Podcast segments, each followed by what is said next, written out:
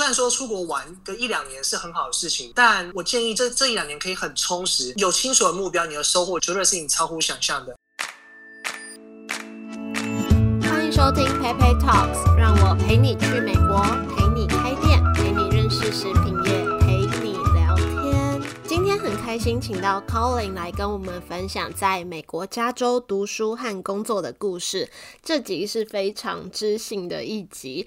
那 Colin 是一个我很尊敬的朋友，认识他的时候，他在 UC San Diego 念 MBA，后来在 LA 的医疗创新产业担任幕僚长。那我觉得我最尊敬他的点是，他即使在工作上很有成就，却一直保持谦虚有礼的态度，是我觉得很可敬的地方。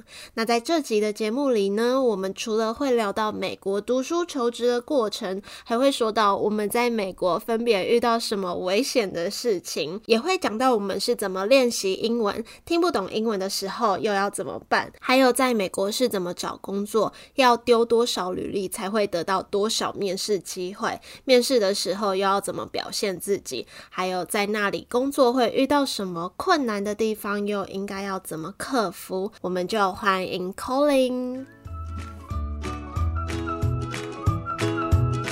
很高兴你今天可以来到我的 podcast 跟大家分享。这是我的荣幸，也很难希望跟可以跟大家好好交流一下。因为口令就是他一直都在美国西岸那边读书和工作，在他还在那边读书的时候，我刚好要准备出国的面试，我就认识这个人，然后他就帮我练习面试，这样就人很好。不敢当，不敢当，教学相长，教学相长。而且我还记得之前我学校放榜，我在犹豫选什么学校的时候，然后我也是请教他，口令就人很好，跟我说来，我就是要不要讲个电话，帮我分析这样子。是，就是自己自身的经验分享交流一下。今天呢，就是想要请他来跟大家分享在美国加州那边读书啊、工作还有生活的一些过程。你先简单自我介绍一下好了。没问题，大家好，我是 Colin。那我是二零一九年 UC San Diego MBA 毕业的。那我之前有在 UCLA 念了一个行销的课程，之后就是在行销产业跟我家族企业里面工作了大概四到五年左右。嗯，那我总共在加州也待了快六年的时间。那你最一开始是怎么起心动念想要来到美国读书的？其实这个动机就也很简单，也很单纯。从小就一直看这种美国影集啊，就很崇尚这种西方的文化跟自由，还有生活。自己以前又是很忠实的湖人球迷，嗯所以就觉得啊，有生之年一定要来体验一下洛杉矶这个城市，哦，所然后以就来了。你本来就锁定西岸那边就对了，对，没错，所以你就是为了球队来这里的。算是。而且每次在面试的时候都会问说，就是 Why California？那我的答案永远是就是 I'm a diehard Laker fan。那你本来就是有想要设定来这里读书吗？还是都可以？其实没有局限，但就是很有这个理想，但是有偏好，没有设定。那你在对准备出国考试，然后一直到你真正来这里读书的过程，你有想要放弃过吗？当然有，当然有特别是在跟 G 妹这些 没奋错，斗，还有写论文啊、选学校啊、面试准备的过程，嗯处处都是难关。军妹真的死很多人欸。我们以前读书会就一直减少、减少、减少。瞬间让递减下去了。对，那是什么原因让你继续撑下来的？我觉得就是在准备出国留学这段期间，认识了很多人。嗯那这些人也是很有理想、很有梦想的一群，就是一起成长的伙伴。对，那就是互相打气，这种支持是很重要的。没错，我也觉得在这个过程中，我认识很多人，就大家，我觉得他们是厉害的人，可是我就觉得，与其说是厉害，反而让我觉得他们是呃很努力，然后有目标的人。是，我觉得从台湾想要来美国留学的人都是很有理想，但不只只有理想，而且都很有实践性。嗯嗯，那跟这些人在一起，就是会很很被 motivated，就很想要更进一步提升自己这样子。我也觉得。你觉得在美国读书，还有在台湾读书，哪里最不一样？我觉得差距很大。就我自己认为，最大的差距是动机，因为其实大家仔细看，美国的受高等教育的比例其实很低，嗯但他们就是来受高等教育是有目的的，他们想要学习某些特定的知识，嗯或者想要扩展特定的人脉，嗯所以他们的动机是非常强烈的。那像台湾，我们从小好像就有被灌输一点，你接下来的二十年就是长这个样子的感觉，对。所以我觉得这是很大的差距。觉得你讲的蛮好的。你觉得有没有读书的过程有没有特别困难的地方？绝对有，绝对有，因为特别我学的是 MBA，那很多知识是要自己去探索的，嗯哼，不是在于你去上课，老师就会在写在 presentation 里面跟你说这件事就是这样子，嗯而是要真的自己去收集资料、了解历史，然后用自己的逻辑去思考，再来想说哦这件事为什么是这样的发展，嗯那他们是怎么衡量这个结果的？那有哪些变数啊？然后来怎么来决定这些风险，那来达到这样的成效，嗯嗯。是一种比较自主性的学习，我觉得。你觉得念 MBA 有跟别人讲的一样，就是你要一直去 social，然后 paper 都读不完，要熬夜这样吗？绝对有，真的、哦，是是真的都没什么睡觉。是，但是很充实。我觉得真的是，不论是自己的那种心灵层面，或是知识层面上，都会成长很多。例如什么？就假设，因为 MBA 欢迎各路好手来念，就是没有一定的经验才能申请 MBA 这个科系，对，所以你可能会跟很多工程背景的人啊，或是甚至医生、演员来看一件事情，那大家的观感不同，那你要怎么说服他们来达到你想要的目的，就是一件很困难的课题。对对那你觉得你在美国真正生活的样子是长怎样？就可能有些人可能觉得在美国就会怎样怎样，那你真的实际踏上这块土地，什么地方跟你想的最不一样？呃，我觉得这我们可能要讨论到疫情前这个部分，对不对？对，疫情前就好。那我觉得最不一样是，你知道美国是一个很自由的国度，是但其实你没有踏上来之前，你不懂自由到底是什么意思。怎么说？就我觉得资源跟机会遍地都有，嗯但不代表他就是在那边等你。就我来这边，我真的深会体会到什么叫机会是留给准备好的人，嗯，不论是在生活，不论是在学习、找工作，都可以用这句话套用上你。有没有什么亲身例子？就是你有没有什么实际上的经验，让你领悟到这句话？这可能就要找到工作一件事情。其实我我现在在医疗创新产业里面，对，那我人生其实没有任何医疗的经验，但我在圣地亚哥的时候找实习，刚好找到一间医疗顾问公司。嗯哼，那时候我也就是反正有机会我就试试看，跟他们的 recruiter 就人资聊的也蛮开心的，因为我那时候刚好也念了一本书叫《American Sickness》。嗯哼，他是说，美国的整个医疗是建立在利益这个层面，而不是真的是一个社会福利。他就讲这是一个很病态的系统。那我也刚好就跟那个人资聊的很开心，就聊这本书。是结果聊一聊，他们就发我一个 offer，就觉得真的哦蛮有趣的。就这样子发你一个 offer。是我自己的经验是，我反而是来到美国，我更会跟陌生人讲话。我就觉得，呃，就是走在路上，或是你随便去餐厅、去哪里跟他们讲话，讲一讲就可能会有收获。这样子，真的真的，我有一个很特别的经验，有一天我做 Uber，、然后你知道美国的 Uber 很多人其实都是兼差的嘛，那个司机他其实是在用 Art Festival 的那种志工，就是波士顿整个哦 Art Festival，、我们就聊，他就刚好就是说，我就跟他说我是读 marketing 的嘛，我那时候还是学生，他就说，哎、那你有兴趣实习吗？可是他就不能配我这样，可是他很需要人帮他做那些有的没的的东西，我就觉得很酷，就是跟 Uber 司机聊一聊，就就这样。真的，还有一个很酷的经验，也是 Uber 司机，拜托分享一下。就是反正有一天我也是叫 Uber，那一阵子我就在那个搜集，我就随便在路上问路人说。那个 What does happiness mean to you？就你觉得快乐对你来说是什么？然后我就想说坐在里面也无聊，就问那个 Uber 司机问一问，就也是聊起来，聊到我们都是同个星座，怎样怎样。然后 最好笑的是。我后来要回台湾的时候，他后来有加我的那个联络方式，他就问我说：“那你要怎么去机场？还是要我来载你？”他就真的来载我，而且是那种凌晨四五点的时候，就就人很好。所以各位听众听到了，在国外要认识朋友，多搭 Uber 真的。我真的觉得，虽然 Uber 可能会贵一点，可是有时候搭 Uber 就可以莫名其妙认识一些特别的人。但真的就像你讲的，很多事情就是机会是给准备好的人这样。像你刚刚说的，就是美国生活还有什么很大一点不同？嗯，其实我觉得平常生活上让我觉得最大的一点不同是治安方面，美国的治安跟台湾治安差距很大。嗯哼，怎么说？就其实你在亚洲，你会觉得，其实，在台湾，你半夜啊，十一、十二点、一两点走在路上，你都没有很强烈的危机感。对，但其实美国店家关的早，然后他们商家跟居家也是有分开的嘛。对所以其实过了八点或者有时候甚至九点之后，这些整个街道都暗暗的，然后流浪汉的问题也很严重，对就会有那种恐惧感。你在那边是都开车嘛，也会有这种感觉哦。对，在 L A 有了这种感觉，就会告诉你说你一定要开车，而且就是时常要警戒心这样子。我我也想分享一个我自己的经验，也是麻烦麻烦，是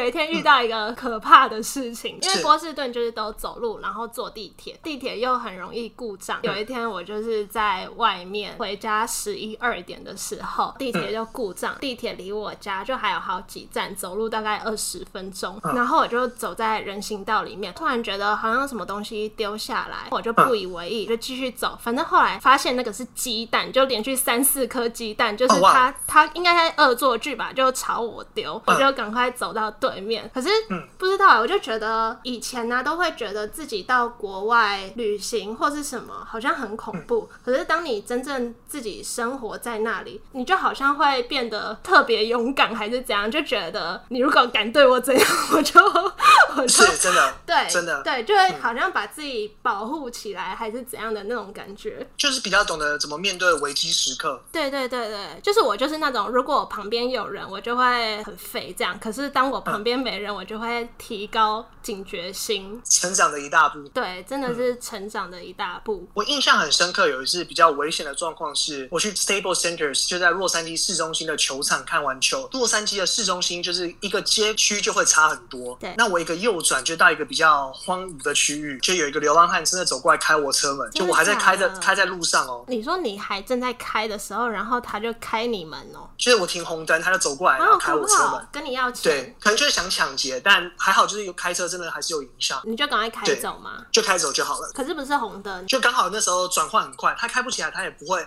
他也没有很有侵略性，嗯嗯，就只是嗯试着开开看这样子。啊，好可怕哦、是，不过就是不经一事不长一智。真的？那你本来就有想要在国外工作的经验吗？还是因为旁边的人影响改变了你的目标之类的？其实不会，就是我觉得，当然我人生阶段跟目标有在改变，但我一直都有想要在国外工作的经验。毕竟是在美国，因为美国就是吸引了很多各路好手，特别是从各个国家来的顶尖好手，所以就可以跟他们好好交流，然后成长个几年。那长期来说，我还是会想要转换回亚洲去发展我的职涯这样子。就是不限定台湾，在亚洲这样。当然还是会希望是台湾，毕竟是自己的家。不过有好的机会也不可以拒绝。就还是最后会想要离家近一点就对了。是是，嗯，你可不可以跟我们分享，除了刚刚你找工作的一些方式？我之前也有听 Amber 的那个 podcast 分享，我觉得你讲的很好，就不外乎两点嘛。说实话，就是很多人网络上申请，或者就是那种所谓的 call apply，就是你看到机会就投，还是需要做的，但这个比例就会很低。对我可以给大家分享一个数据，就比如说你投两百份工作，你大概只会收到二十个面试，就是那种 phone interview、那二十个面试里面，你大概只会再收到五个，就是邀请你去亲自的面试。那亲自面试之后，看你能拿到几个 offer，就各凭本事。嗯，但在美国，其实大家要了解，就是学校跟企业的关系是很密切的。没错。所以校园这种 recruiting 是最重要的 season。有 recruiter 让你的校园来，就表示他已经认可你这个教育了。他来只是想确认说，看你这个人到底有没有符合他们的，比如说 culture fit，或是有没有真的理解他们公司在做什么，然后是不是有展现出你的热忱。那这个是最容易发光发热的时光，所以你那时候也是投了两百封履历这样吗？差不多两百三百左右。就也是这样一间一间面试，对最后找到。对你觉得这整个过程啊，就是你嗯最大的收获是什么？我觉得会就是会磨练自己的心态，就得失心也不能太重。我觉得在申请工作的过程中，我学到最大的就是 time management，就你要怎么用最短的时间做最有效率的事情，就是要很有系统化去申请，也不能乱丢履历。虽然理论上是说你要丢两百个、三百，但不同的，比如说 MBA 很广。你想做行销，你就要一份行销履历；你想做 consulting，就要一份 consulting 的；你想做 finance，就要另外一份 finance 的履历。这样子，嗯，这些都很花时间去处理。你是对偏哪一个面向的、啊？我其实很想做 strategy 跟 consulting，所以可以分享给大家。像现在这个产业对于这种 quantitative data analysis 很重视，所以你会什么编程啊，或是用 Power B 就是那种 business intelligence 的工具。比如说 Power BI、Tableau 之类这种工具，都可以写上去，都会很加分。嗯嗯嗯，就跟你现在做的事情是一样的吗？很接近。其实我现在职位叫做幕僚长，所以我是在我们的那个医疗创新公司里面当 CEO 的特助，这种感觉。哦就是他不在的时候，就是我当家，但哦，很酷。很酷，但压力也很大。是你在那边工作多久啊？刚好上个礼拜满一年，就会一样继续待在那边就对了。对，没错。那除了就录取率很低以外，还有什么你觉得特特别困难的地方？你可以跟我们分享你的工作内容没。问题。就我觉得我们毕竟是外来人，那你在争取一份机会的时候，其实说当地就美国人，讲直接一点，他们大概只要六十趴到七十趴的合格率，他们就可以就可以录取了。但对于我们这种需要身份支持啊，又是外来人，我们大概要做到九十趴甚至一百趴，他们才愿意给我们一个机会。嗯，而且就是对 MBA 来说，你在一个管理或是领导阶层的时候，文化就是一个很大的障碍。嗯，因为台湾人就会，就是我不觉得我们比较不直接，但我们讲话喜欢，就的确是没有美国人那么直接。对，对，嗯所以这是我们要需要学习的一个课题。然后也千万不要觉得自己英文说不好，你就比较输别人。这我也觉得，我认同对。就是可能人家也觉得说，哦，你到美国生活个几年，你英文可能就会讲得很好。其实我不觉得、欸，就像我也不觉得我、我英文有很好，我到现在可能 writing 也有问题。其实你讲话也很难很流利，但是我后来就觉得，真的是英文只是一个工具，让对方听得懂你在说什么，你要表达什么就好了。是，就听不懂的东西，你就再问一次。之前有人问我说：“你觉得当语言我们语言不一样的话，我怎么让那些我的业主相信我是可以帮他们做的？”事情，嗯然后我后来就觉得你要找到自己的价值在哪里，的确，就比如很同意。好，比如说我我就是 focus 在小店的行销嘛，那他们其嗯实那些人都不懂行销。那这就是他们很需要我的地方。那其实英文真的只是一个工具而已。就我之前在面试的途中，我很喜欢看一些励志影片来励志一下自己。那我印象很深刻，我看到一个人就说：“你在面试的时候要这样想。”Mark Zuckerberg，那，Facebook 的 CEO。现在人家问他说 Facebook 是什么，那他能说 Facebook 是一个个人资讯的资料库，像打入 Calling One 就会查到我的所有的资讯这样子。那在面试的时候，你就要思考你是什么，你为公司能带来什么。嗯嗯那只要凸显这两点，我觉得就是我们最大的利器。嗯，你要不要分享一下你是怎么练英文的啊？我觉得我因为我很喜欢看影集，对那你就挑一部，比如说我很喜欢看 Suits，它叫金中文叫金装律师吧，我记得我有很喜欢里面一个角色叫呃呃 Harvey Specter，那你就去看他说话的方式，跟他用的词汇，然后就模仿他讲话。嗯嗯嗯。久而久之，你就会开始口音也会改善啊，嗯用的词汇也会不同。你有听过一个学英文的方法叫做 Echo Method 吗？我没有听过哎、反正他就是说，这个方法可以让你讲话比较像 native speaker 这样子。比如说，你看影集，你听他讲话，比如说他讲 How are you，你要把他这个 How are you 这个声音在你的脑海里面。回放一遍它的那个音调，它的声音，就是你要多一个这个步骤，然后你再模拟讲出来，How are you？这样就去模仿他的那个声调，练久了就会讲话讲起来比较像美国人这样子。哇，很有趣，可以来试试看。就之前听说这个方法，可是其实我一开始去美国上课，因为听说读写其实我的听力最烂，遇到很多我听不懂老师在问我什么问题，就是我可能知道答案，可是我我觉得听力是最入门的东西。那你会有这个障碍过吗？我一开始我其实不太会，嗯我会有这个障碍，是我进入医疗产业之后，他们开始用专有名词，我会不懂。对对，这种时候就我觉得台湾我们台湾来的同学们就要一种心态，厘清问题的问题永远不是坏事，可是会不会你问了第二次还听不懂？没有关系，你就跟老师，你可以诚实跟老师说，我就是 I just don't understand your question，嗯 can you simplify it？就可不可以简单化一点？嗯那嗯。如果老师针对你英文这样子，就是他修养不够好。我有一个很印象深刻的老师，他是德国人。嗯、他有一天他就跟我说：“哦，我就跟他说，就是老师，我听力不好，很多时候你在问问题，其实我都听不懂，因为因为他那堂课很很需要人家发言，不发言会很奇怪。我就说不是我不想讲，是因为我不知道你在问什么。反正后来他就跟我分享一件事情，他就说可能。”也是因为他是德国人，然后他那时候来美国有体验过一样的事情，他就跟我说，当你跨过语言这个障碍之后，你会发现你在这个国家这个新的文化。再融合你以前你固有旧的知识跟文化，这个就是你的价值所在。我就觉得嗯蛮有意思跟蛮有意义的。其实我觉得我们可以换个角度想，身为外人在使用英文当第二外语的时候，我们其实更有优势，因为我们不会去听每个字，我们都抓重点几个字去听。嗯，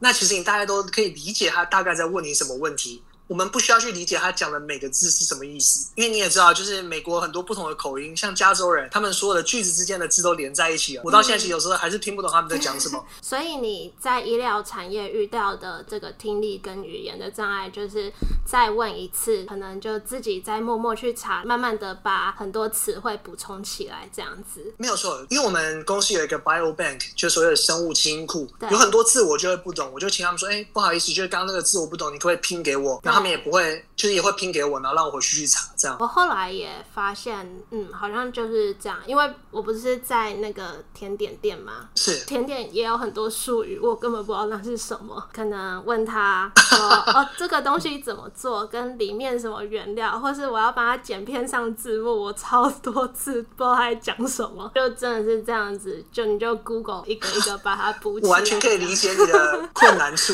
对，就是产业不同，但遇到的。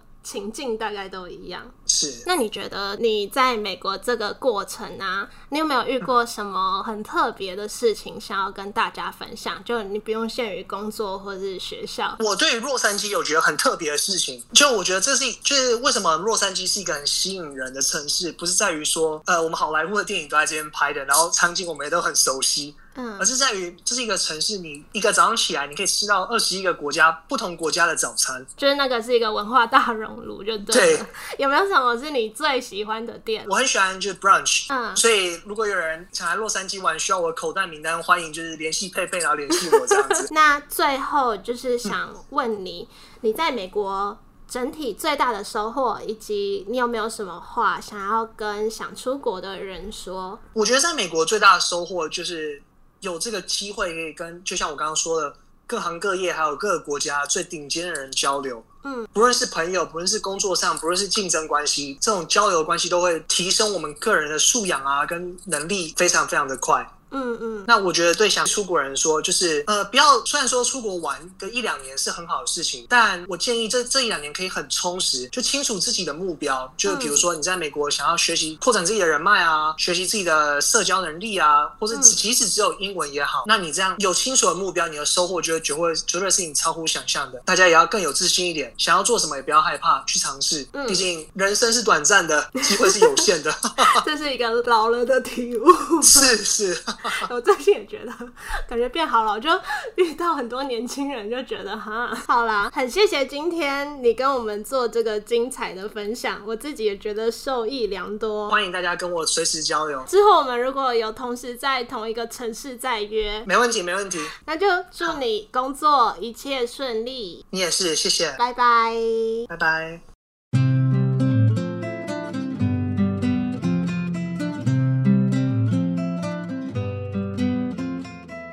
谢谢 Colin 今天的分享。节目里有提到几点，我也非常认同。第一呢，就是美国它是一个资源和机会很多的地方，可是它不会平白无故的给你机会，是留给准备好的人。第二点呢，身为外国人，你不需要觉得自己英文不好就输别人。语言呢，它其实只是一个工具，最重要的是你要找到自己的价值在哪里。那听力不好的话，听不懂就再问一次，厘清问题的问题并不是坏事。那对于听不懂的专有名词，就请对方拼给你，自己认真一点再去查询。第三，投递履历的时候，收获最大。的是时间管理，最短的时间要做最有效率的事情，因为在这期间你可能要投两三百封履历，而且这些履历不是乱投，是针对不同职位、不同面向准备不同的履历。而面试的时候呢，要思考自己是什么，你能为公司带来什么。不知道大家听完这集有没有什么收获？如果有任何想法或是得到什么收获，都欢迎在 iTunes Store 或是我的 Instagram 留言或分享，让我知道。那这集的音质部分可能没有那么完美，也请大家多多见谅。如果有想要听到任何关于美国各方面的事情啊，都可以跟我说，我可以准备给大家。最后也谢谢你们的支持和收听，我们就。下周见喽，拜拜。